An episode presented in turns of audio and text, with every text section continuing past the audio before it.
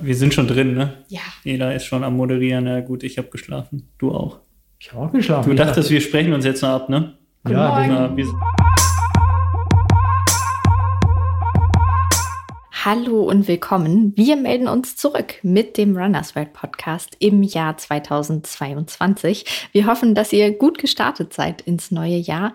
Und das ist vielleicht auch gleich schon das Stichwort für unser erstes Thema heute in dieser Podcast-Folge, nämlich dem Runners World Januar Streak. Da geht es ja darum, jeden Tag eine Meile zu laufen, also ungefähr 1,6 Kilometer. Und hier in dieser Folge ziehen wir eine kleine Zwischenbilanz. Wir hatten ja euch auf Social Media gefragt, wie es denn läuft. Da haben wir O-Töne von euch bekommen. Da hören wir gleich rein und erzählen auch nochmal grundsätzlich, was denn eigentlich Streak Running ist und wie es bei uns läuft, beziehungsweise bei denjenigen von uns aus der Redaktion die hier in dieser Podcast-Folge sind. Das sind heute Martin Grüning, Henning Lehnertz und ich, Ela Wildner. Und außerdem haben wir noch ein zweites Thema heute dabei. Und zwar geht es darum, wie man sich realistische Zielzeiten setzt. Also falls ihr in diesem Frühjahr vielleicht schon einen Wettkampf geplant habt und noch gar nicht so genau wisst, wie ihr jetzt eigentlich rausfinden könnt, welche Zielzeit ihr euch da vornehmen könnt, dann bleibt auf jeden Fall auch gerne dran und hört euch noch den zweiten Teil dieser Folge an. Ja, jetzt will ich aber gar nicht so viel am Anfang vorneweg erzählen, sondern ich würde sagen, wir starten dann direkt mit Thema 1 und mit dieser Folge.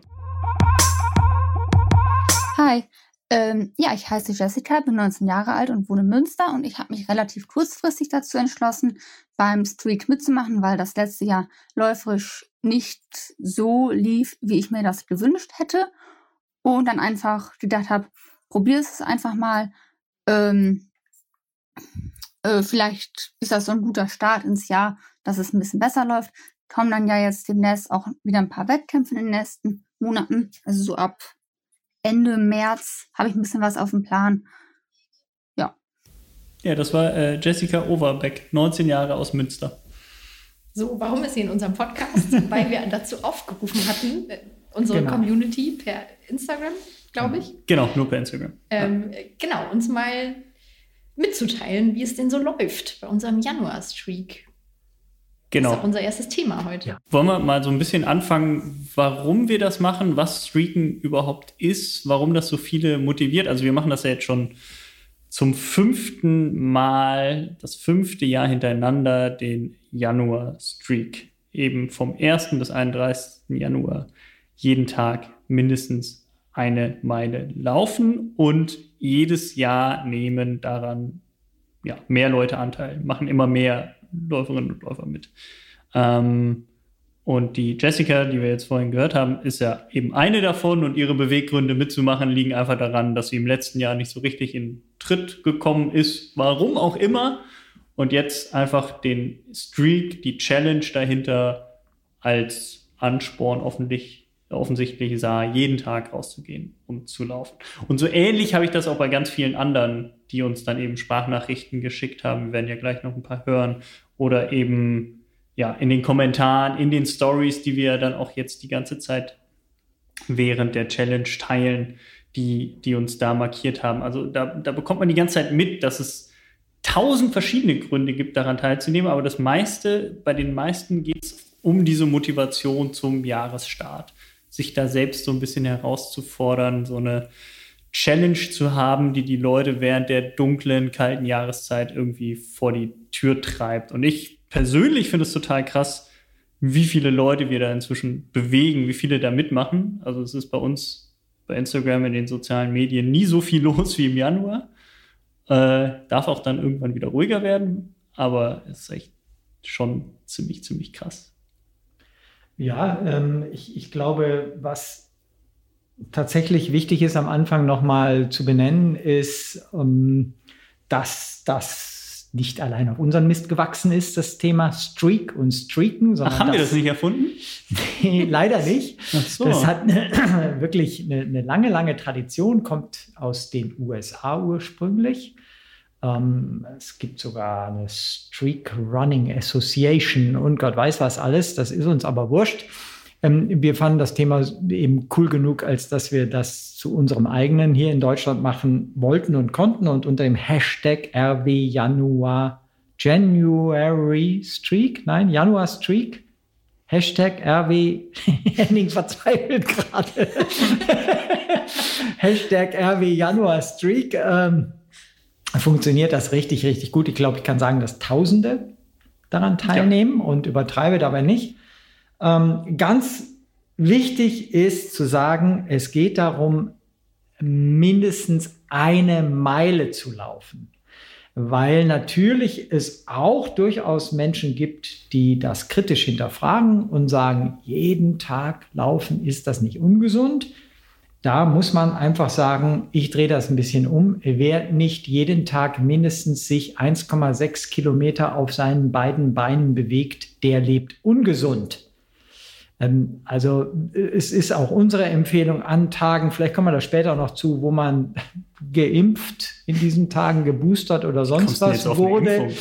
Äh, da, da äh, geht man eben wirklich, selbst als erfahrener, ambitionierte Läuferin, Läufer, geht man da eben auf diese Meile nur zurück und legt die zurück. Ich habe gestern das einfach in meinen hier Lunge Walking Shoes und Jeans gemacht zum Beispiel. Aber auch darauf kommen wir später noch.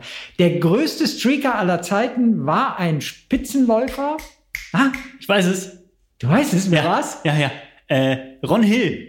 Richtig. Ja, aber den muss man immer in diesem Zusammenhang ja. bringen. Gott habe ihn selig verstorben äh, im letzten Jahr. Ja. Äh, er war ein, einer äh, der, der besten Marathonläufer der 60er Jahre. Das muss man dazu sagen. Ich meine, er war Olympiateilnehmer. Teilnehmer, genau ist 209 den Marathon gelaufen ähm, und hat 52 Jahre und 39 Tage lang gestreakt, ist jeden Tag gelaufen. Und es gibt da wunderbare Geschichten von ihm, die er auch selbst in, äh, in, in, Büchern veröffentlicht hat. Also auch an Tagen, wo er operiert wurde, ist er noch diese Meile äh, danach äh, irgendwie gehumpelt. Das könnte man jetzt hinterfragen. Aber ähm, der ist eine Legende geworden und der muss erwähnt werden im Zusammenhang. Und diese, das wollte ich vorhin nochmal erwähnen, diese Meile ist jetzt nicht auf unseren Mist gewachsen. Also das ist tatsächlich die, die Grundbedingung, um die es geht, die Grunddistanz, die man laufen muss, um bei diesem, bei dieser Weltvereinigung der Streak Runner ähm, seinen Streak aufrecht zu halten. Also wenn man 1,6 Kilometer am Stück pro Tag läuft, und darum geht es, laufen, nicht gehen irgendwie, dann äh, ist der Streak noch aufrecht. Und das hat Ron Hill eben über 52 Jahre lang geschafft. Darf ich einen kurzen Schlenker noch machen oder langweilt euch das? Ähm, die, die, die, Fakten sind so, vor 200 Jahren gingen die Menschen in unseren Breitengraden etwa... Ach, das hast du ja noch mitbekommen damals. Ne?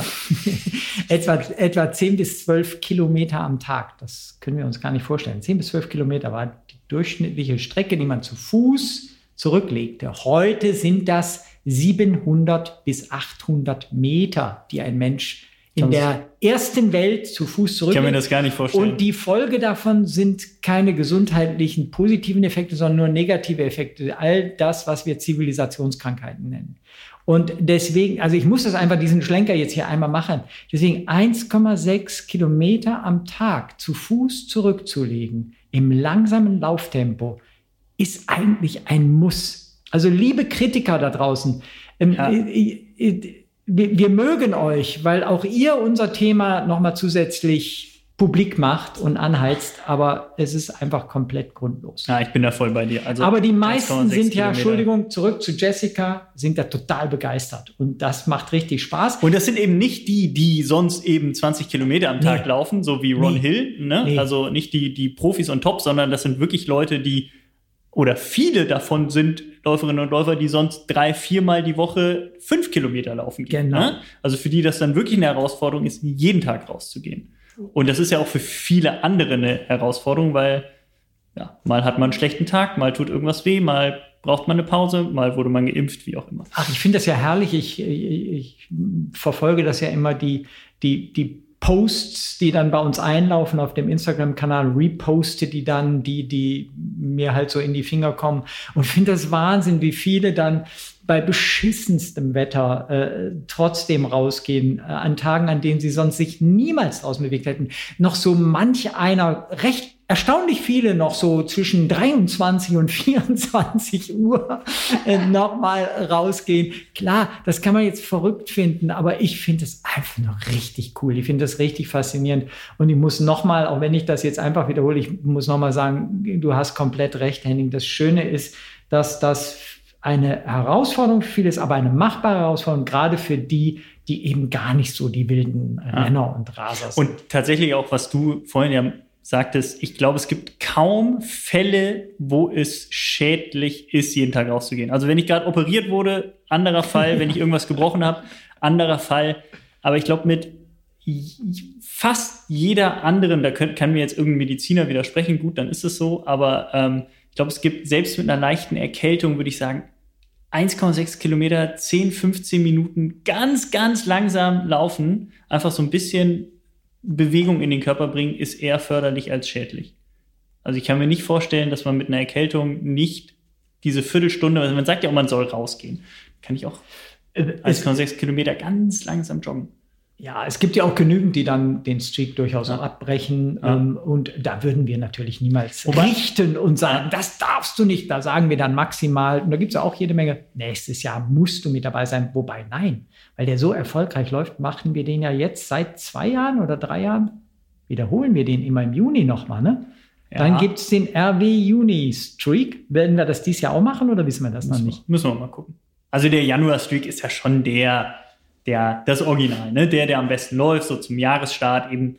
Ich glaube, auch mit der Herausforderung, dunkle Jahreszeit, eigentlich muss man noch nicht so wirklich mit Training anfangen und äh, ja, alles ist so ein bisschen schwieriger und da dann was zu haben, woran man sich entlangziehen kann, im Juni nehmen schon spürbar weniger Leute ähm, teil. Deswegen finde ich auch den Januar-Streak einfach viel geiler.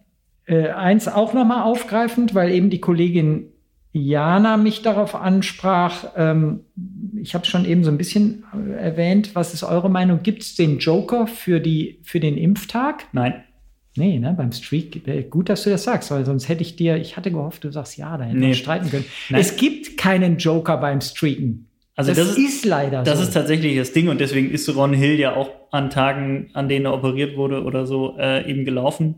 Wenn man darauf aus ist, den Streak aufrecht zu erhalten, muss man die Meile laufen. Punkt, aus, Schluss. So, die Geschichte wäre auch sonst einfach nicht so abgefahren. Genau, und ja, natürlich ist es jetzt schwierig. Ich kann das total nachvollziehen. Ich meine, ich hatte selber die Herausforderung jetzt mit der eben der Impfung, wo man dann sagt, oh, scheiße, gehe ich jetzt laufen, gehe ich nicht laufen. Aber ähm, solange nichts dazwischen kommt, wo ich sage, okay, meine Kniescheibe steht irgendwie falsch rum, dann, dann kann man ja halt dann trotzdem raus und diese Meile laufen. Deswegen, es sind ja keine 10 Kilometer. Und deswegen finde ich so einen Joker dann auch braucht es halt nicht. Und wenn man halt nicht kann, warum auch immer, dann ist man halt raus, geht ja die Welt auch nicht unter. Ich meine, es ist ja auch überschaubar, es sind 31 Tage. Andere Frage, die äh, uns jetzt auch wieder häufiger erreicht hat, ähm, laufen oder zählt auch gehen? Meine Antwort war äh, bisher immer leider, es heißt Streak Running, also es geht ums Laufen, um die Laufbewegung. Aber auch da ist es so, also eine Dame hat sich dann sehr aufgeregt bei mir und ähm, der habe ich einfach gesagt, wir sind keine Richter. Wenn du dich ähm, motivieren willst und es auch nur schaffst, 1,6 Kilometer am Tag zu gehen, dann tust du das. Und wenn dich das glücklich macht, dann ist das super. Und dann darfst auch du dir gerne die Urkunde, die es bei uns online zum Runterladen gibt, am Ende des Streaks, man noch nicht an die Wand hängen kann, ganz stolz, die darfst du dir da gerne runterladen. Wir wollen motivieren. Wir ja. wollen euch motivieren, uns auch motivieren, wir wollen euch und uns motivieren. Wir sind da keine Richter. Mach, was du willst. Und wenn jemand sagt, ich habe aber äh, für mich den Streak geschafft, obwohl ich einen Joker am Booster-Tag gesetzt habe, mach das. Ja, offiziell gilt es nicht als ja. geschafft. Ja. Deswegen ich finde das auch gar nicht schlimm, wenn man das so für sich nochmal anders definiert, weil, weil es geht ja nicht eben um irgendwie darum, Ron Hills Weltrekord zu knacken weiß gar nicht, ob es ein Weltrekord ist, aber seinen Rekord eben zu knacken. Ähm, und son sondern man macht das für sich. Und das finde ich auch das Schöne daran, das merkt man aber auch bei den, bei den Nachrichten, die uns eben da, da erreichen, dass die Leute das für sich machen. Umso nerviger finde ich es dann, wenn es dann halt dann Leute gibt, die sagen, ja, wer, wer meint, wenn man 1,6 Kilometer laufen geht, dass man Sport gemacht hat, da kann man sich auch selbst betrügen. So Nachrichten habe ich auch gesehen und bekommen.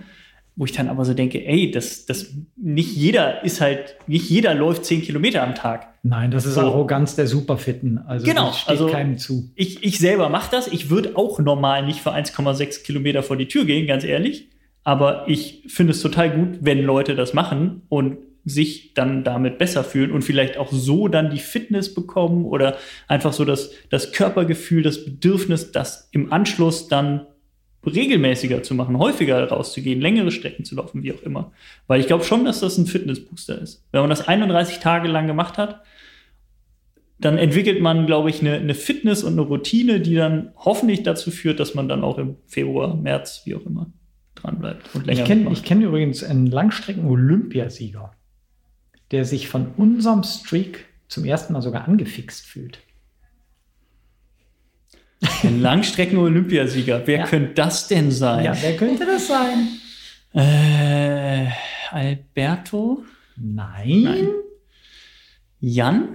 Nein, der war nicht Olympiasieger, wenn du Jan Ach, stimmt. meinst. Der war Europameister. Mist. Äh, ja. Äh, Dieter wahrscheinlich. ja, Dieter macht mit. Dieter Baumann, 5000 Meter Olympiasieger. Ich finde es total witzig, dass Dieter sich dadurch jetzt auch irgendwie animiert fühlt. Hält Und- seine und- Achillessehne? Mm, Die hält, die hält. Und ihm fällt es auch sehr, sehr schwer, ähm, äh, glaube ich, dann mal weniger als acht Kilometer zu laufen. Das, das, das kennen wir ehemaligen oder ja, so Leistungsläufer, ja, alles, was weniger als mm, mm, Kilometer sind, zählt nicht, aber in dem Fall zählt das. Und auch der hatte schon einen Tag, hat er mir heute per WhatsApp geschrieben, wo er dann so kurz vor knapp nochmal zwei Kilometer trabend äh, in zivilem Outfit eine Runde gedreht hat. Ich finde das total cool. Ja. Ich finde es gut. Ja, das, das motiviert die unterschiedlichsten Menschen. Also, ich finde das total gut. Positive Äh, Sache. So, jetzt Sind muss ich aber nichts hier Negatives in die. Runde fragen. Ja. Äh, seid ihr eigentlich beim Streak noch dabei, Ela? Ich glaube, Ela hat nie angefangen, ne? Ich habe gar nicht angefangen. Nee, ich, also ich habe den Streak wohl schon mal ausprobiert, aber festgestellt, für, für mich ist es nichts. Weil, Weil ich ja auch gar nicht so ein Motivationsproblem habe. Ah. Also irgendwie, nee, Ja. es ist für, für mich dann eher so ein, ich, ich will jetzt nicht mehr laufen, sondern ich muss und das funktioniert irgendwie psychologisch nicht. Aber das weiß ich ja auch nur, weil ich es ausprobiert habe. ich muss ja gestehen, ich glaube, wenn ich nicht hier arbeiten würde, würde ich auch nicht mitstreaken, weil ich genau wie Ela kein Motivationsproblem habe. Also ich gehe normalerweise sechsmal die Woche raus und laufe. Ähm, das tue ich auch im Januar. Von daher ist es dann eher so, dass ich dann eben an dem Tag, wo ich sonst einen Ruhetag machen würde, den obligatorischen, dann eben dann doch irgendwie rausgehe für den Streak, weil ich das dann doch ganz witzig finde und das durchziehen möchte. Ähm, aber ich glaube, ich würde, ohne dass ich hier angestellt wäre, nicht, nicht mitstreamen. Aber du bist noch dabei? Ich bin natürlich Ja. noch dabei. Ich hatte, äh, ja, ich habe es vorhin erwähnt, die Herausforderung, dass ich ähm, geimpft wurde. Ich äh, habe meine Boosterimpfung bekommen und war dann am Tag darauf nur 1,6 Kilometer laufen vorm, vorm Boostern. Habe ich mich erstmal schön beim äh, Long Run schön müde gemacht. Ich weiß auch nicht, ob das so vernünftig war, wenn man dann so geschwächt äh, nach 30 Kilometern zum Impfen geht, aber äh, es scheint gut gegangen äh, zu sein. Ich äh, genau habe dann eben am Tag darauf 1,6 Kilometer ganz, ganz langsam äh, nur getrabt und habe dabei meinen Puls, glaube ich, kaum höher bekommen als beim Gehen, wenn ich spazieren gehen würde. Das war mir wichtig und am Tag darauf war ich dann wieder war ich dann wieder fit, so dass ich da noch im Streak bin, aber schon natürlich auf meinen Körper gehört habe. Aber ich kenne natürlich auch Leute, die hat der hat die Impfung so ein bisschen äh, ja, härter getroffen. Die hatten dann tatsächlich irgendwie mal ein bisschen Husten oder äh, eine Immunreaktion, wo sie dann nicht laufen wollten und ähm, weiß nicht, wie ich das dann gemacht hätte. Bin ganz froh, dass es jetzt so gekommen ist, aber ist natürlich auch schwierig. Der, im, Im Januar ist man ja auch mal erkältet, hat eine Grippe, wie auch immer. Das kommt natürlich auch alles dazu und da muss man auf sich hören, ob man dann laufen geht oder nicht. Ähm, in meinem Fall ist es gut gegangen. Du hast dich ja auch impfen lassen. Wie war es bei dir? Äh, ja, ich bin dabei.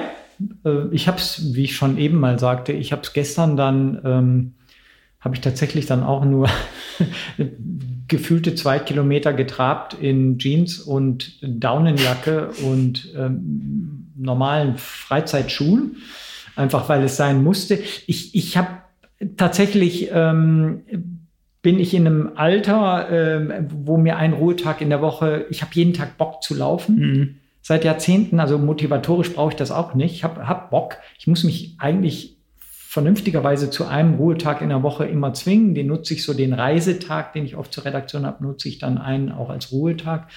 Und ähm, das, da, damit muss ich jetzt so ein bisschen brechen. Ähm, also und, und laufe dann diese zwei Kilometer und habe auch das Baumannsche Problem. Für mich ist ein Lauf eigentlich so ab. Ich habe es gestern mit meiner Frau diskutiert. So fünf, sechs Kilometern ist er dann in mein schwarzes Notizbuch so, ne? eintragenswert. Sonst schreibe ich da mhm. eigentlich, wenn ich drei Kilometer gelaufen wäre, schreibe ich da kein Training rein. Mhm. Also habe soll diese so, so ein bisschen so die die die wie soll ich es nennen Luxusprobleme oder so. Ja, ja. ne? Aber ich, ich, ähm, ich bin so angefixt durch das tolle Feedback, mhm. das über, also ja, überragende Feedback aus der Community, dass ich da unbedingt mit dabei sein will. Also ja. das finde ich, deswegen mache ich mit. Wollen wir, wollen wir noch mal was anhören, ja, was jemand äh, uns geschickt hat, warum er oder sie beim Streak dabei ist? Hören wir doch mal den Georg Rabe uns an. Na hallo, liebe Runners World Crew, hier ist der Georg, hier auf Instagram Zaungast84. Ihr hattet gefragt, was mich motiviert, an dem Januar-Streak von euch teilzunehmen. Es ist für mich inzwischen der vierte, glaube ich. Und ähm, war mein Auftakt überhaupt mit dem Streak-Running zu Beginn. Am Anfang über einen Monat. Inzwischen laufe ich seit knapp 800 Tagen. Übermorgen sind es 800 Tage Streak. Genau, also das Laufen um des Laufens willen. Und was mich motiviert, es ist einfach die Freude an der Bewegung und auch das, die individuelle Selbstbestimmung über eine begrenzte Zeit über sich selber. Und natürlich die Natur draußen. So weit, so kurz und bleibt gesund. 800 Tage. Das ist gar nicht schlecht, ne? 800 Tage. Ja, Über zwei Jahre. Dann, ja, damit bist du aber bei den Streetrunnern ganz, ganz weit unten noch in der Liste. da, da, da, müsst ihr mal schauen, auf der Streetrunning äh, äh, ich habe sie jetzt gerade nicht im Kopf, gibt es so eine Liste mit den, äh, genau, mit den Leuten, die da ganz weit vorne sind. Und das ist echt krass, wie viele Läufer da eben zehntausende Tage gelaufen sind. Ähm, 800 Tage. Ja, und motiviert durch uns. Das finde ich super. Ja, also er ist seit über 800 Tagen dabei, sein vierter Streak, aber motiviert durch uns, weil er Bock auf Laufen hat und weil es ihm gut tut. Voll gut. Ja, äh, ist, ist äh, für mich auch faszinierend. Also motiviert durch den, den Rannerswelt äh, Streak, jetzt zweieinhalb, zwei, ja, etwas über zwei Jahre dran zu bleiben. Toll. Respekt. Ja. Sehr cool. Ja, schon, Mehr oder? Davon. mehr davon. Ja, auf jeden Fall. Finde ich, äh, find ich auch gut. Wollen wir, wollen wir noch direkt jemanden hören? Ja. Äh, dann nehmen wir Dörte. Hallo, ich heiße Dörte, bin 56,5 Jahre alt und wohne in Schwarme. Das ist 20 Kilometer südlich von Bremen. Ich mache beim Runners World Streak mit, weil ich unbedingt mal ausprobieren wollte, wie es ist, jeden Tag laufen zu gehen. Bislang bin ich immer nur dreimal die Woche laufen gegangen, circa 25 Kilometer in der Woche. Und ich wollte einfach mal ausprobieren, ähm, auch vor der Arbeit oder nach der Arbeit zu laufen. Was fällt mir leichter? Wie ist das Wetter? Wie ist meine Stimmung? Äh, wie ist äh, überhaupt so das Ganze? Bisher macht das mir super viel Spaß. Ich habe das Glück, ich habe auch noch ein Laufband und kann manchmal, wenn es zu arg draußen ist, auch nach drinnen wechseln. Auch das ist irgendwie cool. Ja, danke für diesen tollen Anstoß. Ich äh, mache super gerne den Januar Streak mit. Liebe Grüße. Tschüss. Wahnsinn. Also das ist ja jetzt genau das Gegenteil von, ich laufe schon seit 800 Tagen. Ja. So, ich ja. probiere es jetzt einfach mal ja, aus. Ja, aber ich glaube, das sind, das ist eigentlich so das Paradebeispiel, was ich so am häufigsten wahrnehme. So die, die ganz normalen, sage ich jetzt mal, Hobbyläufer, die sonst drei, vier Mal die Woche rausgehen, laufen und einfach laufen, weil sie gerne laufen und jetzt mal motiviert sind, das häufiger zu tun. Und die kommen dann eben nicht auf 20, 25, 30 Kilometer in der Woche, sondern auf am Ende vielleicht 40, 50, also jetzt gar nicht so viel krass mehr, weil sie dann häufig dann doch nur zwei Kilometer, drei Kilometer laufen zu ihren normalen Läufen, die sie eh machen würden. und dann im Zweifel am Ende so viel Bock aufs Laufen haben, dass sie ja, gar nicht mehr aufhören wollen.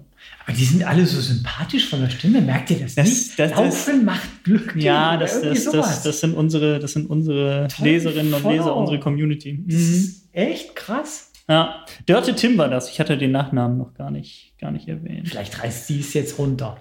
D nee, das war gerade Dörte Tim. Ach so. Wollen wir jetzt noch, eine Sibylle. hatte ich noch rausgesucht. Sibylle Fäd Linda. Hören wir mal rein, was die Sibylle uns so sagen möchte. Hallo, liebes Runners World Team. Ich habe euch eben schon mal eine Nachricht geschickt, aber ich glaube, die ist nicht angekommen. Also nochmal hier. Ich bin Sibylle. Ich komme aus Darmstadt. Ich bin 43 Jahre alt und ich mache beim Januar Streak mit zum zweiten Mal. Letztes Mal habe ich auch schon mitgemacht, musste aussteigen, weil ich dann leider krank geworden bin. Dann habe ich auch im Juni nochmal mitgemacht letztes Jahr und bin einfach dran geblieben und habe jetzt heute meinen 584. Streak-Tag gehabt. Und ähm, ja, vielen Dank, dass ihr so eine Aktion macht, weil ich gemerkt habe, dass es mir viel leichter fällt, einfach jeden Tag Sport zu machen, statt nur dreimal oder viermal in der Woche.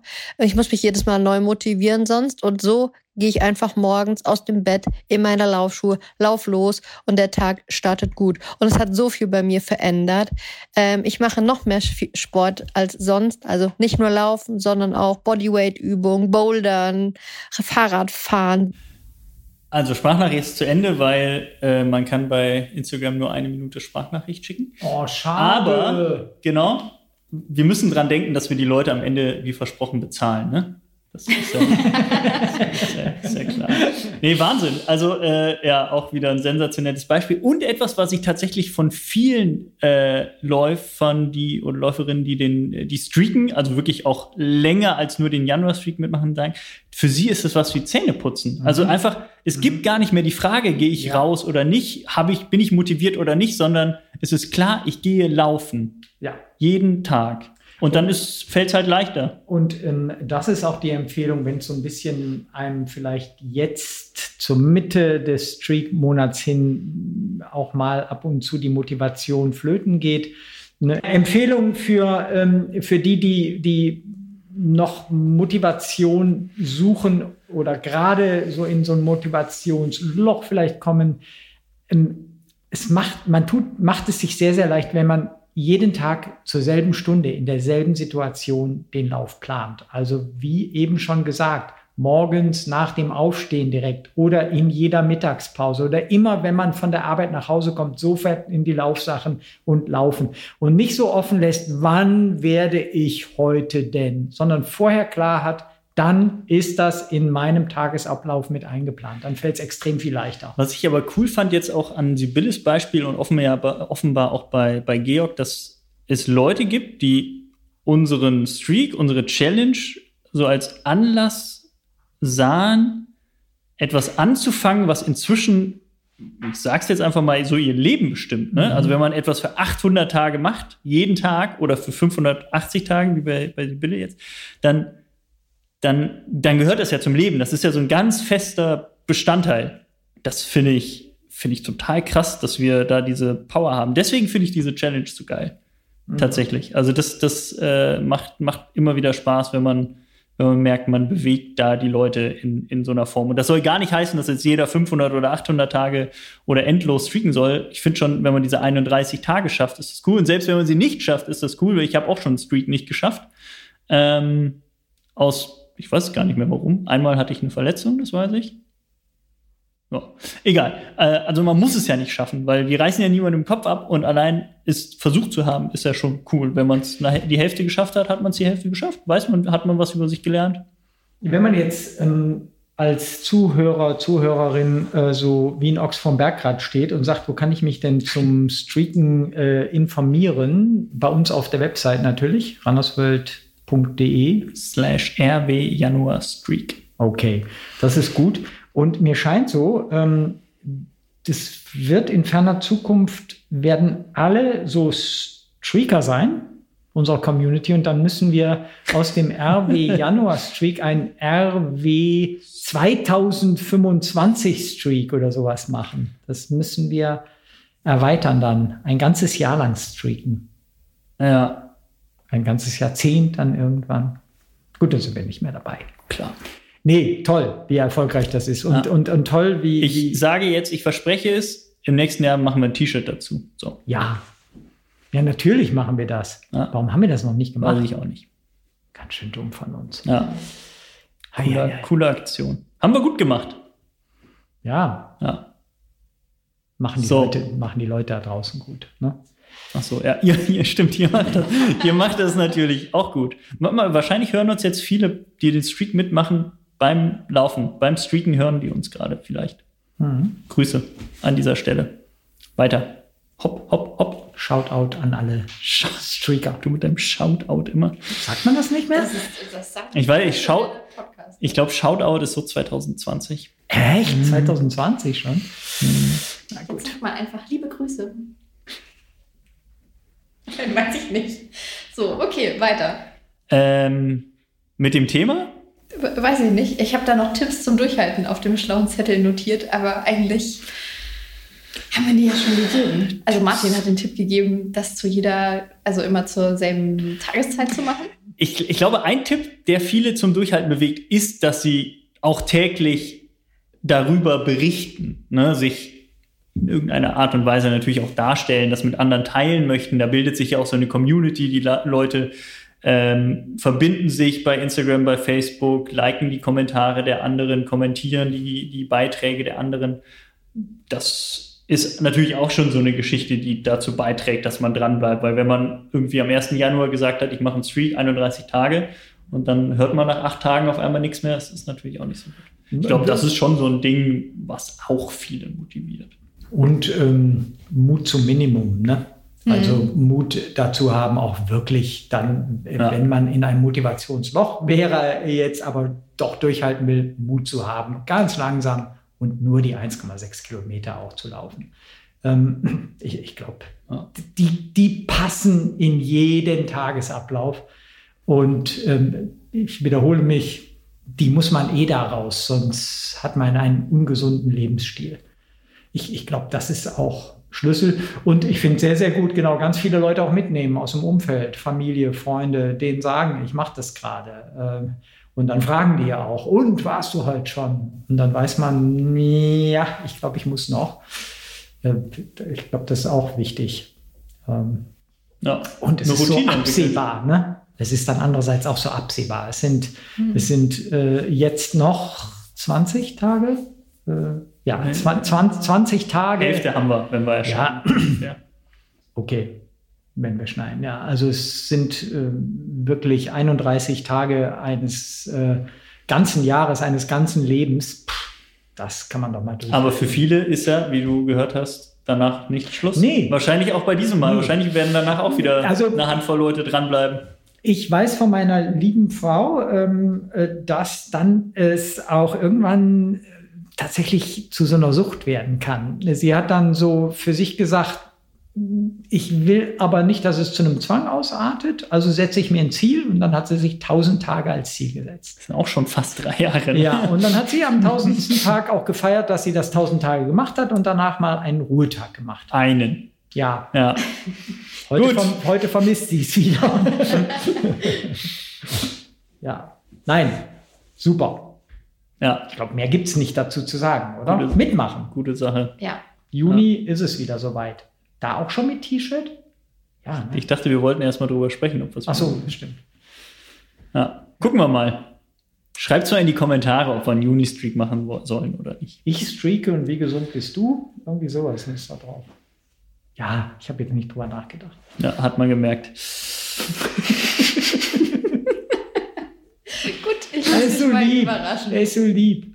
Ne? Ja. So, So wie gehen wir denn jetzt geschmeidig zum te nächsten Thema über? Ah, haben wir noch ein Thema? Ja, richtig. Wir- Wir müssen da nicht geschmeidig zu übergehen. nee, Wir machen wir einfach einen harten Cut.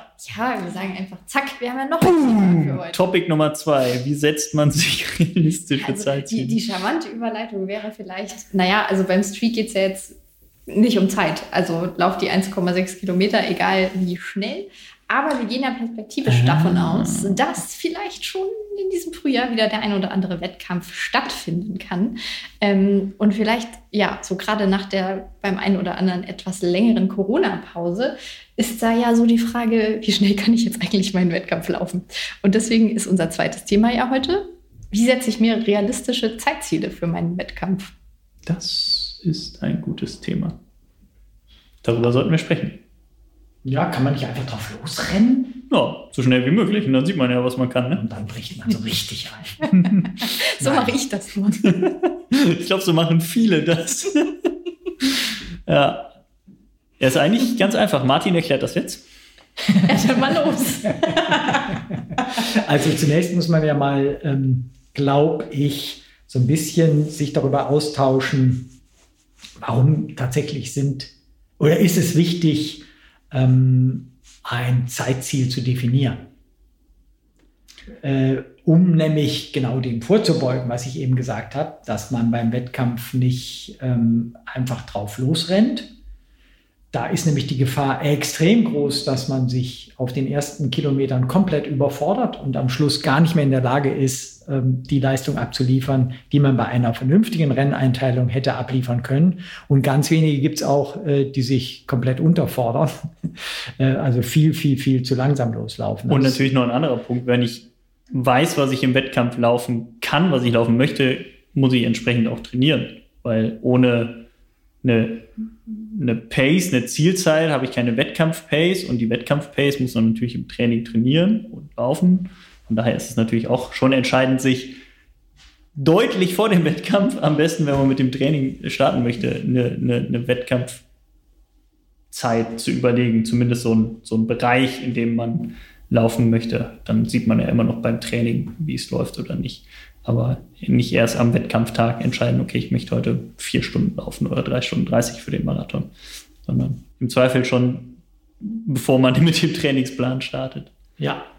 Aber da muss man ja auch erstmal hinkommen. Also das ist ja schon, ist ja schon schwierig. Also wenn ich meinen ersten Marathon laufe oder meinen ersten Wettkampf, habe ich ja im Zweifel so gar keinen Anhaltspunkt, was ich, was ich, was ich laufen kann.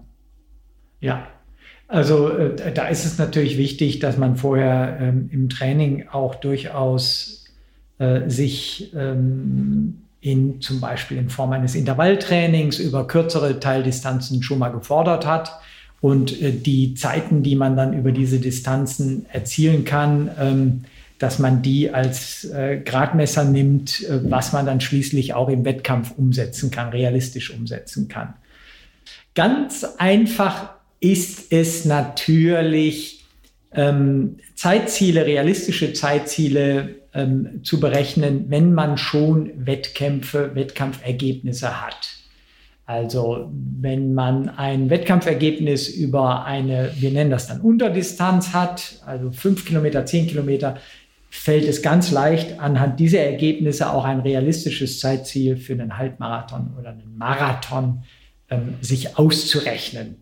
Da gibt es einfach Formeln, die hat sich ein kluger äh, Wissenschaftler äh, aus den USA äh, in den 60er Jahren mal ausgedacht, der Pete Regal, mit denen man einfach aus 5 Kilometer, 10 Kilometer Ergebnissen Halbmarathon, Marathon ähm, realistische Zielzeiten errechnen kann. Da muss ich die ja gar nicht mehr laufen, wenn ich die errechnen kann.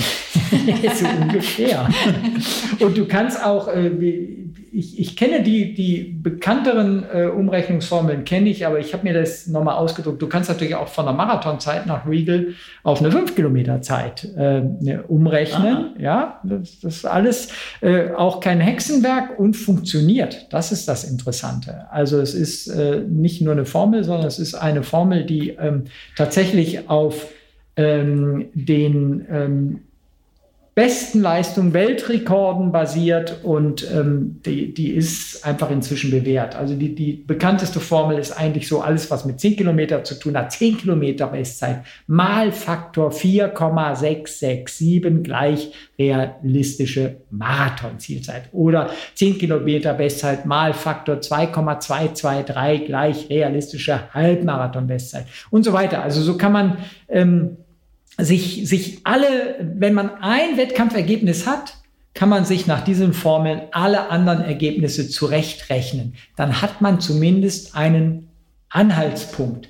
Was immer dazugehört, sage ich den Leuten, allein sich das Ergebnis zu errechnen reicht nicht, ja, was ich im Marathon könnte. Ich muss dann, das setzt voraus, dass ich auch ein Marathontraining mache. Das ist wichtig. Und dann ist ja auch noch so ein bisschen die Frage, wie alt darf das Ergebnis sein, mit dem ich, also meine Zielzeit, mit der ich rechne. Sehr gut, ja. Martin rechnet immer noch mit seiner 2 Stunden 13,30. Nein. Ähm, für die, für die das jetzt alles so ein bisschen zu viel ist, ähm, verweise ich auch in dem Fall wieder auf unsere Website, runnersworld.de. Da gibt es einen Reiter Tools. Und in dem Reiter Tools haben wir einen Wettkampfzeitrechner programmiert, dem diese Formeln hinterlegt sind. Und da kann ich alle Wettkampfergebnisse, die ich habe, eingeben und mir dort errechnen lassen, was das für alle anderen Wettkampfdistanzen dann bedeutet. Und das Beste ist, wir haben da auch noch einen Intervalltrainingsrechner ähm, hinterlegt. Den haben mal, das muss ich jetzt hier mal ganz naseweiß erwähnen, Britta und ich vor Jahren haben wir dahinter die Excel-Tabellen angelegt und habe ich mir da alles zurechtgerechnet. Auch der funktioniert also, wenn man ein Marathontraining machen will und ein auf die Marathon-Zielzeit, die man sich vorher errechnet hat, ein angepasstes Intervalltraining, Dauerlauf, Tempi und so etwas sich ähm, vom, vom, äh, von, von unserem System errechnen lassen will, kann man alles da machen. Also das ist alles, was wir jetzt hier theoretisieren, kann man auf unserer Website randerswelt.de finden im Reiter Tools.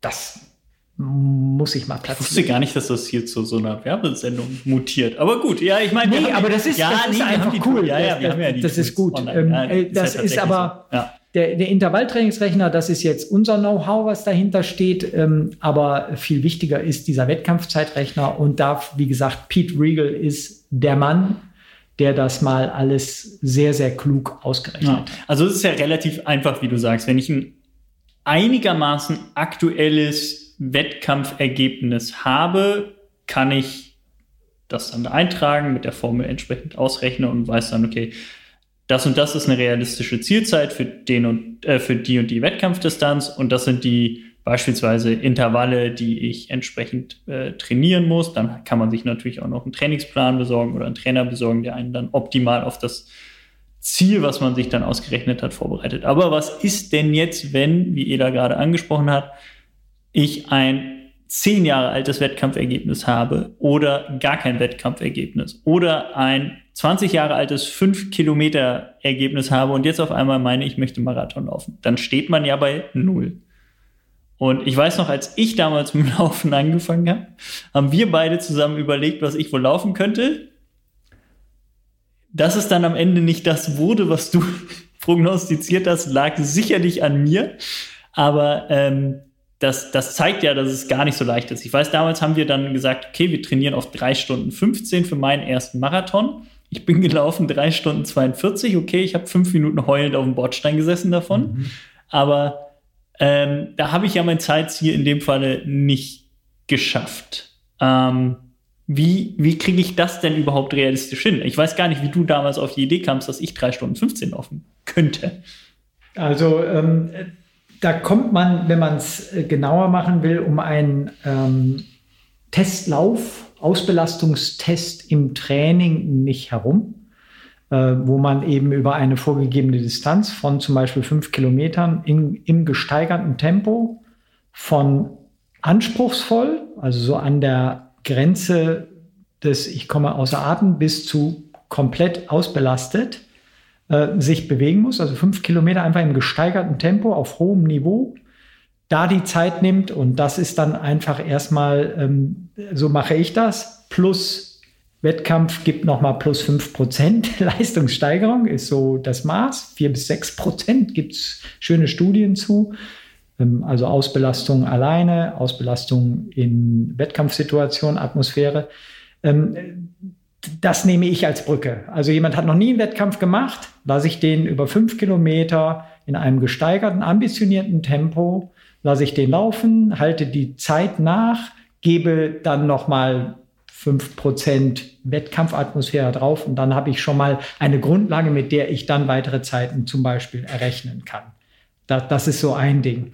Äh, ein anderes Tool, äh, was ähm, auch durchaus genutzt wird, ist einfach ähm, im Herzfrequenzbereich von etwa 85 bis 88 Prozent der HF Max, die muss man also maximalen Herzfrequenz, äh, Leute laufen zu lassen. Da weiß man, das ist so in dem Bereich äh, der Schwelle, also aerob, anaerobe Schwelle. Da weiß man, das ist Marathon-Tempo, also die Pace, die man dann in, an der Schwelle realisiert, wissen wir, ist die Marathon, äh, ist das Marathontempo.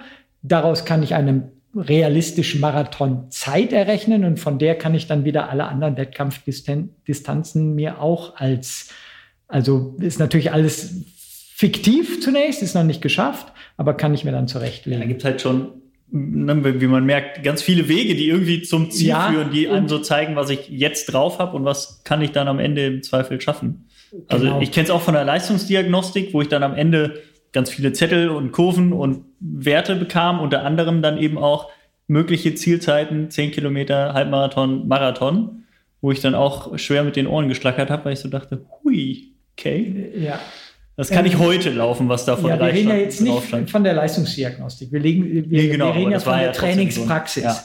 Und ähm, äh, Sinn macht es zum Beispiel auch, äh, wenn man sich dann auf seinen ersten Wettkampf vorbereitet, macht es auch Sinn, ein Intervalltraining in der Vorbereitung zu nutzen. Ist so ja der, der Leistungsbooster, also wo man einfach kurze, schnelle Passagen mit, mit langsamen Trabpausen abwechselt. Und da würde ich als Coach erstmal ähm, sehr, sehr, sehr niedrigschwellige Intervalltrainings ansetzen, dass sich so die Leute da reintasten können und dann hinterfragst du, wie war denn das Tempo in den, in den Tempoabschnitten? Ja, es hat mich komplett unterfordert und dann wird man beim nächsten Mal so ein bisschen aufrüsten und am Schluss weiß man, wenn jemand eben äh, achtmal 1000 Meter in gegebener Zeit laufen kann, kann er das am Wettkampftag mit entsprechendem Tapering, Regenerationsphase, vorher kann er das auch über zehn Kilometer durchlaufen. Solche solche Tools ähm, gibt es schon, aber dazu braucht man natürlich ein bisschen Erfahrung. Mhm. Ähm, was man nicht unterschätzen darf, ist tatsächlich auch so ähm, die, die, ähm, das Selbstgefühl von Läuferinnen und Läufern, von, von Menschen überhaupt. Also viele können, wenn sie mal in einem Trainingsprozess drin sind, können Sie sehr, sehr schnell auch ähm, so, so festlegen, ah, das ist jetzt ein Tempo, was mich belastet, das ist ein Tempo, das kann ich mir vorstellen, kann ich nur 1000 Meter durchhalten, das ist ein Tempo, das kann ich bestimmt auch fünf Kilometer durchhalten. Also da muss man einfach natürlich auch so ein bisschen Erfahrung in verschiedenen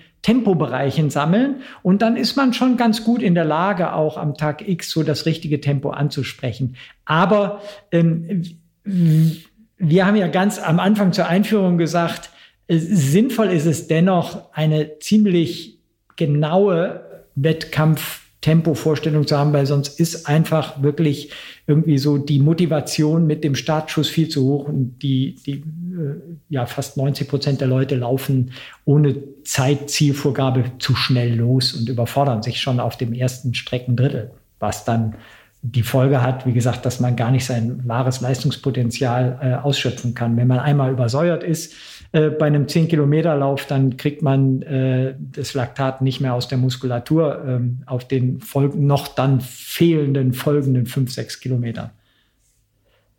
Mir fällt noch Yasso 800 ein, das Stichwort. Ja. Geht das in eine andere Richtung oder ist das auch Nö. eine Möglichkeit zu überprüfen, also jetzt vor allen Dingen dann hinsichtlich Marathon, was ich laufen kann? Also hinter Yasso 800, korrigiere mich, wenn ich es nicht korrekt wiedergebe, aber steckt quasi eine Intervall, ein Intervalltraining, nämlich dass man 10 mal 800 läuft. Meter?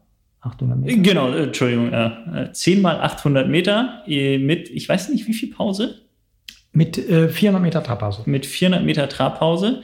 Und so schnell, wie man die 800 Meter Abschnitte in Minuten läuft, so schnell kann man am Ende den Marathon in Stunden laufen. Also wenn ich beispielsweise die 10 mal 800 im Schnitt in 3 Minuten 30 laufe, kann ich den Marathon am Ende in 3 Stunden 30 laufen da höre ich immer wieder, dass das tatsächlich hervorragend funktioniert. Also wenn man, wenn man trainiert ist, also ich glaube, das ist der, also man macht das dann eher während der Marathonvorbereitung so als Formüberprüfung. dann kann ich dann sehen, bin ich auf einem guten Weg? Ist das eine realistische äh, Zeit, die ich da, die ich da angehe oder, oder eben, eben nicht? Weiß ich, dass ich das in meinen ersten Marathon-Vorbereitungen auch mal auch mal gemacht habe, um genau zu sehen, wo, wo, wo stehe ich. Habe ich jetzt schon länger nicht mehr gemacht, aber fiel mir gerade irgendwie noch ein, wollte ich einmal loswerden. Würdest ja. du auch sagen, ist sinnvoll? Total sinnvoll. Also in meinen Trainingsplänen, die ich schreibe, kommen die Yassus 800er immer vor in der Marathonvorbereitung, gehen zurück auf unseren Rannersworld-Kollegen Bart Yasso, der äh, in den USA, der hatte gar nichts mit Redaktion zu tun, sondern der war derjenige, der mit einem Stand, Rannersworld Stand, auf hunderten Laufveranstaltungen pro Jahr war. Also die Amerikaner sind da doch etwas ganze Redaktion und das ganze drumherum unserer Kollegen dort ist etwas größer als bei uns. Und Bart hat wirklich, ich weiß leider nicht wie viel hundert, aber nahezu jedes Wochenende war der mit einem Stand auf einer Laufveranstaltung unterwegs und natürlich selbst ein begeisterter Läufer. Bart Yasso ist in den USA weiterhin noch extrem populär und bekannt. Und der war auch Marathonläufer, nicht Weltklasse, aber ähm, so regionale Klasse, also etwa so wie du lieber Henning, lief den Marathon in 2,30 und irgendwas. Ah, da bin und, ich noch ein bisschen ähm, vor der kam dann irgendwann tatsächlich, fand dann raus, dass diese Korrelation es gibt zwischen den 10 mal 800 in Minuten, Sekunden gleich Stunden, Minuten Zeit Marathon. Äh, der hat das ein bisschen anders gemacht. Ähm, der, hat der hat so gesagt, ähm, wenn ich den Marathon in Zielzeit X laufen kann, ist ein angepasstes Intervalltraining dieses hier. Ah, okay. Und dann hat man das irgendwann umgedreht und hat gesagt, wenn ich dieses Intervalltraining machen kann, dann kann ich den Marathon auch in der Zeit X laufen. Wichtig ist da, äh, um einen Marathon erfolgreich laufen zu können, braucht es natürlich vor allen Dingen auch ein sehr umfassendes aerobes Training. Also die langen Läufe sind natürlich auch der Schlüssel zum Erfolg. Alleine jetzt 10 mal 800 Meter in 330 Minuten ist übrigens nicht die Pace, sondern ja, genau. das weiß, ja, du weißt ja, das, aber da draußen. Die Zeit. Das ist die Zeit für die 800 Meter. Alleine 10 mal 800 Meter im Intervalltraining in 330 Minuten laufen zu können, bedeutet nicht, ich kann den Marathon in 330 Stunden laufen, sondern nur als Bestandteil einer Woche, in der es natürlich auch noch viele weitere lockere Dauerläufe gibt und einen langen Lauf am Wochenende. Mhm. Das ist ganz, ganz wichtig. Ja. Ja, so als Formtest, ne? so als Anhaltspunkt kann es dienen. So. Genau. Und einmal ja. sieht, wo, wo stehe ich ungefähr, was wär, wär, wäre realistisch. Ja, es sind ja so ganz erstaunlich. 8 mal 1000 Meter in Zeit X ist 10 Kilometer Renntempo. Ja, mhm. 8 mal 1000 Meter mit 400 Trabpause, was ich da laufen kann in der, im Peak, also in der, in der höchsten Belastungsphase der Vorbereitung vor dem 10-Kilometer-Rennen, ist das, was du auch nachher im Wettkampf, wenn du vorher eine Tapering-Phase, Regenerationsphase eingeleitet hast und sowas, ähm, dann auch beim 10-Kilometer-Rennen laufen kannst. Werden jetzt viele da draußen sagen, Hä, warum, wie im Training kann ich nur achtmal und mit mhm. Pause erst laufen, aber am Tag X soll ich es dann zehnmal durchrennen können? Jo, geht. Habe ich bei jeder Marathon oder bei jeder Wettkampfvorbereitung habe ich diese geht mir das durch den Kopf, dass ich jetzt ein Training absolviert habe in irgendeiner Pace und dann denke ich, das soll ich jetzt viermal ja. so lang machen oder dreimal in drei Wochen im Zweifel. Ähm, und am Ende klappt das dann doch. Also jedes Mal ist das für mich ähm, ja irgendwie erstaunlich, was dann die Gesamtheit der Vorbereitung mit dem Tapering am Ende, also mit der Zeit, in der man sich erholt, das Training sozusagen wirken kann, ausmacht. Dass man dann am Ende etwas läuft, was man sich vorher nicht vorstellen konnte, einfach. Und das ist bei mir wirklich jedes Mal der Fall. Deswegen sollte man da, glaube ich, gar nicht so Angst haben, wenn man irgendwie Wettkampf Unterdistanz Leistungen hat, dann die mit den Formeln hochrechnet und entsprechend trainiert, dann ist es dann auch, glaube ich, wirklich realistisch, ähm, was, was da dann angezeigt wurde. ja, also auch, auch, wenn man es sich nicht vorstellt. Die, die Bandbreite, die da am Schluss rauskommt, die ist schon groß, aber es ist allemal besser, der Weg, wie wir ihn jetzt genannt haben, also über die Errechnung, Formeln und so weiter, ähm, diesen zu gehen und irgendeine mehr oder weniger realistische Zielzeit zu haben, als gar keine und einfach drauf loszurennen. Das ist, glaube ich, so das Wichtigste. Also ich habe so ein bisschen Angst, dass das jetzt zu unstrukturiert rüberkommt, aber ähm, ich bringe es nochmal auf den Punkt.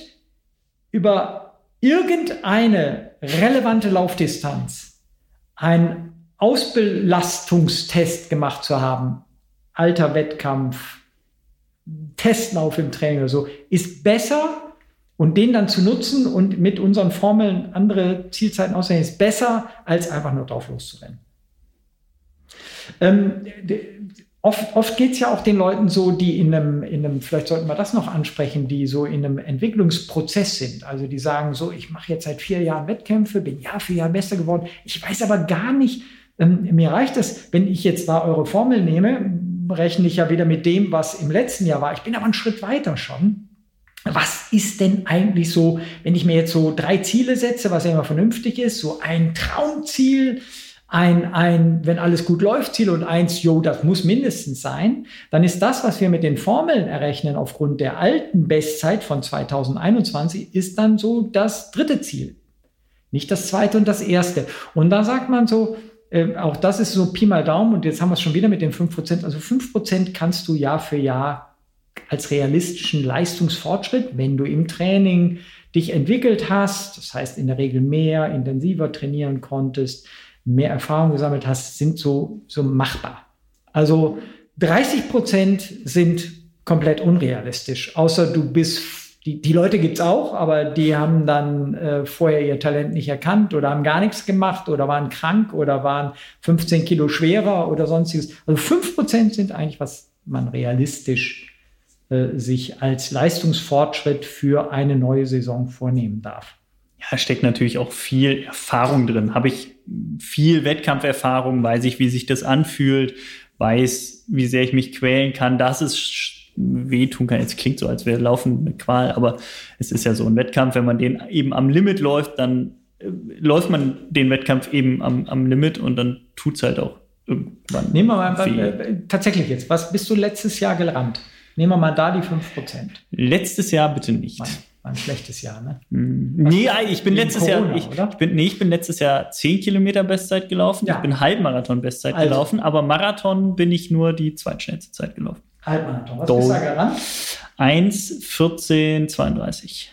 Das sind 74 Minuten. Oh Gott, jetzt bringe ich mich in Küche. 10% von 74 Minuten sind 7,4 Minuten. Warte, nee, hör auf. 7,4. Also sind 7 Minuten 30, sind 3 Minuten 45. 3 Minuten 45 dieses Jahr besser. Das wäre schon ein Hammer. 3 Minuten, etwas über 3 Minuten schneller. Mit Halbmarathon? 1,11.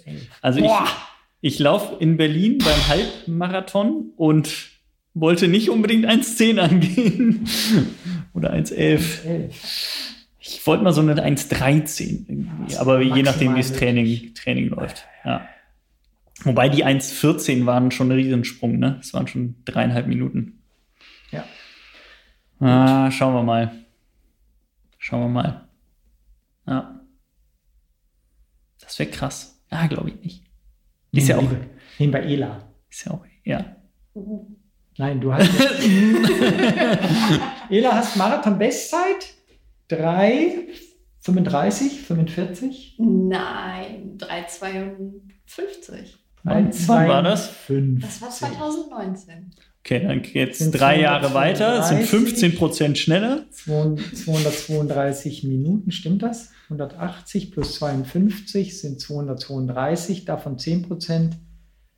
122, 102, 10 Minuten schneller. 342. Ja, das schaffe ich, glaube ich. 342.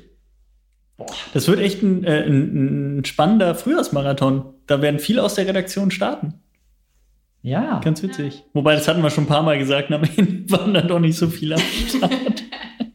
Gucken dir einige jetzt auch in den Nacken hier. Ela, Michael. Ja, ja ich habe Angst. Ich habe echt Angst. Ja. Muss ich mich umdrehen. Ja. Sonst kriegen wir dich noch. Am Glockengießerwall, wenn es da hochgeht. Heißt es Glockengießerwall? Ich glaube, ja. Gut, was, was wir vielleicht auch nochmal äh, besprechen oder ansprechen sollten in diesem Zusammenhang, was ich eben schon mal kurz andeutete, okay, jetzt errechnet man sich so eine, so eine realistische Zielzeit. Ähm, äh, jetzt heißt das ja nicht, dass ich die, nur weil ich sie, das haben wir schon eben gesagt, weil ich sie mir errechnet habe, auch schon umsetzen kann, sondern da gehört ja auch ein Training dazu. Und da wird ja oft gefragt, ähm, was ist eine sinnvolle Trainingsvorbereitungsperiode? Und da ähm, reden wir immer von den 10 bis 12 Wochen, in der man eine Ausdauerleistung relevant entwickeln kann. Also drei Monate sind eigentlich das, was es braucht. Ähm, das sind einfach Erfahrungen.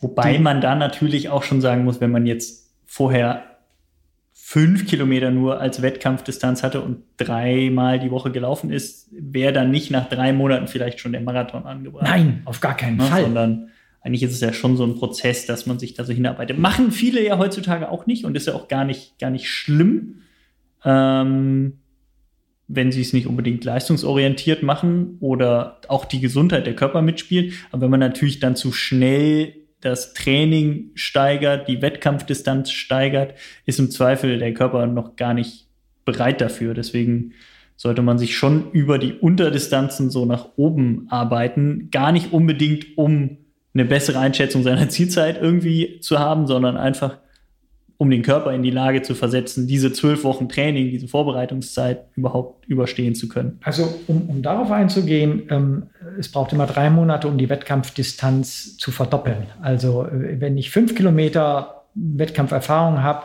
darf ich mir für die drei Monate ein 10 Kilometer Wettkampfziel setzen und weitere drei Monate später dann ein Halbmarathonziel und weitere drei, das wäre dann das Maximale, wirklich, weitere drei Monate später ein Marathonziel. Das heißt, von fünf Kilometer auf Marathon, die kürzeste Zeit, die es gibt, ist ein Jahr. Mhm. Und das ist schon, schon auch ganz, ganz ja. schön knapp. Ja. Ähm, da wird mancher uns jetzt totschlagen, aber ich weiß, dass es funktioniert. Ja, ähm, funktioniert das. Wenn man, wenn man gesund ist, wenn man strukturiert trainiert, wenn man wenn man äh, nach, also alle Trainingsprinzipien, die es gibt, berücksichtigt, dann ist das machbar. Aber das ist so der Weg. Ja. Und äh, alles andere von, von jetzt auf gleichen Marathon ist ja sowieso krankhaft. Das braucht auch keiner. Es muss auch nicht jeder Marathon laufen, davon mal ganz abgesehen. Ach so. Nein. Ah. Nein, Marathon ist nicht alles. Wusste ich nicht. Nein. Okay. Es muss jeder mindestens jeden Tag 1,6 Kilometer laufen. Stimmt, da war ja was. Aber es muss niemand einen Marathon laufen. Habt ihr das damals, das würde mich jetzt nochmal inter interessieren, um äh, eine Anekdote deinerseits zu hören.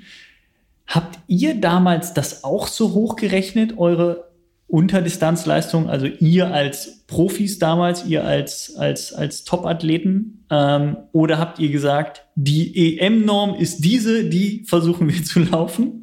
Äh, beides so ein bisschen. Beides so ein bisschen? Ja, ja, ja, schon. Also ähm, man hat schon geguckt auch, äh, also wenn ich über 5000, 10.000 Meter dies oder jenes gelaufen bin, warum kann ich dann nicht den Halbmarathon, den Marathon noch schneller, als ich schon gelaufen bin, laufen? Oder andersrum. Wenn ich doch den Marathon so laufe, warum bin ich dann nicht über diese Distanz schnell? Aber es hat sich keiner dahingesetzt und hat dann die Formel von dem Pete Regal ausgepackt, die es ja schon gab, äh, und hat dann da losgerechnet und gesagt, uh, ich bin zwölf Sekunden zu langsam gelaufen. Nee, ja. das nicht. Aber es gibt ja auch einfach Läufer, Läuferinnen, die auf Unterdistanzen ja. besser unterwegs sind als auf Langdistanzen. Also Natürlich. So, ne? Also einfach die, ähm, die, wo man, wo man nicht sagen kann, okay, die Unterdistanzleistung äh, entspricht am Ende der, der, der Marathonleistung, selbst wenn die Leute entsprechend genauso hart dafür und, und äh, verbissen dafür trainiert haben. Das sieht man ja dann auch ab und an mal. Und es gibt, gibt Leute, wo die Marathon-Distanz viel schneller ist, als die Unterdistanzleistung verspricht, weil sie scheinbar einfach so ein Ausdauerwunder sind. Die laufen quasi Halbmarathon und Marathon im, in der gleichen Pace. Man ja auch schon da. Klar. Ja, ich wiederhole mich jetzt, äh, weil es aber auch wichtig ist, darauf hinzuweisen, das sind hier nur ähm, relative mhm. Angaben, also die aber besser sind, als gar keine ja. Vorgabe zu haben. Also es wird jetzt so und so viele geben, die das komplett alles auch ähm, noch anders erfahren und erlebt haben. Aber der Großteil derjenigen, die wir jetzt hier beraten, motivieren und ansprechen wollen, auf die trifft das, was wir eben gesagt haben, auch zu. Ja. Für die ist das schon passend. Was ich aber feststelle, weil ich laufe ja auch ein bisschen Trail und kenne sehr viele äh, Läuferinnen, Läufer, die Trails und Ultra-Trails laufen, teils mit tausenden Höhenmetern und hunderten Kilometern da eine Zielzeit sich zu überlegen, das ist die wahre Herausforderung. Ja. Also, weil, weil da hat man ja halt gar keine Anhaltspunkte. Ne? Ja. Also, du kannst nichts hochrechnen. Ähm, du weißt nicht, wie du dich an dem Tag fühlst. Und wenn du dich schlecht fühlst, bist du gleich fünf Stunden länger unterwegs. Ähm, du kannst halt nur so Anhaltspunkte nehmen, okay, bei dem 100 Kilometer Lauf warst du in dem Bereich, wo der unterwegs war und der ist dann bei dem Wettkampf so und so schnell gelaufen. Vielleicht kann ich das dann auch. Aber das finde ich wirklich erstaunlich. Ich habe ja auch so, so ein paar Athletinnen, Athleten, die ich da betreue in der, in der Richtung im, im, im Trail-Bereich, im Ultra-Bereich. Das ist wirklich extrem schwierig. Da, da bewegt man sich dann im Zielzeiten formulieren zwischen fünf Stunden, also sagt man plus minus fünf Stunden so. Wenn es dann ja. über 100 Meilen also, geht oder so. Äh, da kenne ich so das übliche Spiel, da guckt man so ein bisschen, ähm, was hat denn der, von dem ich weiß, dass der in meinem Leistungsbereich ja. war, äh, da schon bei dem und dem Rennen äh, geschafft, dann könnte das für mich. Genau, aber vielleicht hatte der da einen Bombentag ja. oder einen ganz schlechten Tag. Ne? Das muss man dann auch noch immer, immer in, in Betracht ziehen, weil sich das über die Distanz und die Dauer, die so ein Ultra einfach äh, mit sich bringt, ähm, einfach natürlich extrem auswirkt. Wenn man beim Marathon ein, einbricht, kommt man eine halbe Stunde später ins Ziel. Das ist prozentual dann am, am Ende genauso viel.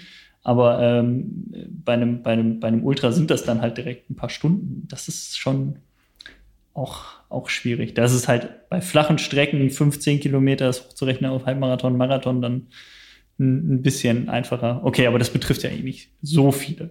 Menschen da draußen. Ja, deswegen sind eben auch speziell natürlich die längeren Trailstrecken, die sind dann wirklich auch nur für Menschen eigentlich sinnvoll, die eine sehr, sehr gute Körpererfahrung schon gemacht, Wahrnehmung haben, ein sehr gutes Körpergefühl ja. haben. Darauf ist man da natürlich viel, viel mehr noch zurückgeworfen als auf äh, allen anderen klassischen Wettkampf.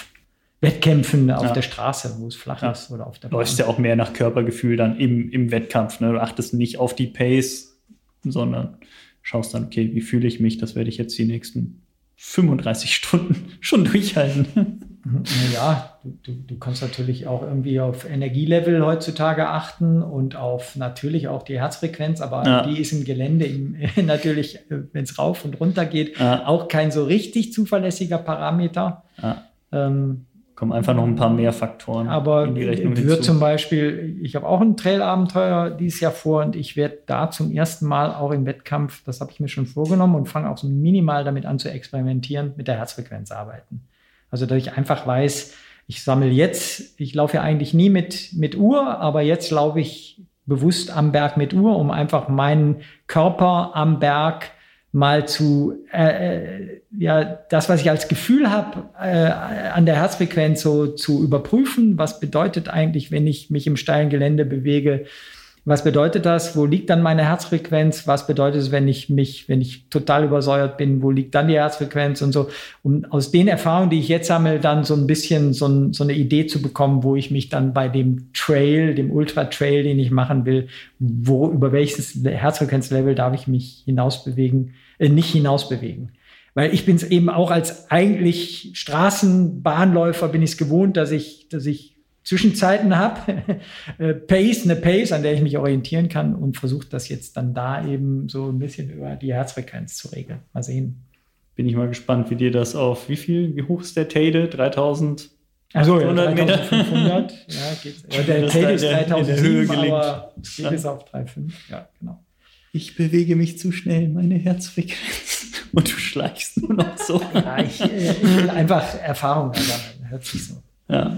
Hört sich für, einen, für einen Uraltläufer ähm, komisch an, aber ich habe jetzt einfach über Jahre mich nur auf mein klassisches Körpergefühl verlassen und möchte da noch so ein, so ein weiteres Regulativ jetzt neu wieder mal äh, hervorkramen. Aber hast du eine Zielzeit, um das Thema jetzt abzuschließen, für den Blue Trail auf Teneriffa? Das sind wie viele? 100 Kilometer? 104 Kilometer, äh, knapp 6000 Höhenmeter, alles in ja. allem. Äh, ja, Fünf Kilometer Zeit hochgerechnet. Fertig. Ich träume da, nee, ich, ich, ich habe mir einfach angeguckt, genau das, was ich eben genannt habe.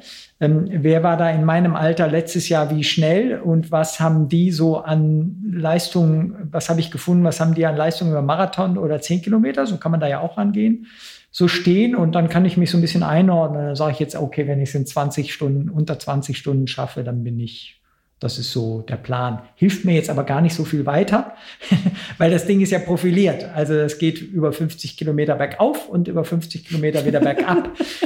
was soll ich jetzt, wann, was muss ich bei der Hälfte haben? Zehn Stunden? Ja, am besten. Natürlich. Ja. ja. Genau. Natürlich, gleichmäßig pacen ist ja das Wichtigste. So, jetzt werde ich mir aber natürlich als nächstes versuchen anzugucken, was die, die da 20 Stunden gebraucht haben, was die so im Mittel für Zwischenzeiten bei 20, bei diesen Verpflegungspunkten hatten. Das ist dann schon ein kleine Wissenschaft. Aufwendiger, ja. ja. Da dreht man sich mehr, muss man sich mehr mit anderen Und Sachen noch beschäftigen. liegt der äh, Teufel natürlich im Detail auch. Also da kann, kann man auch ganz vieles falsch machen. Am Schluss musst du dich natürlich auf deinen Körper verlassen. Aber das ist jetzt äh, na, ich, Trash Talk eigentlich. Ja, aber ist doch gut. Ich fand es trotzdem spannend. Ja. ja. Gut.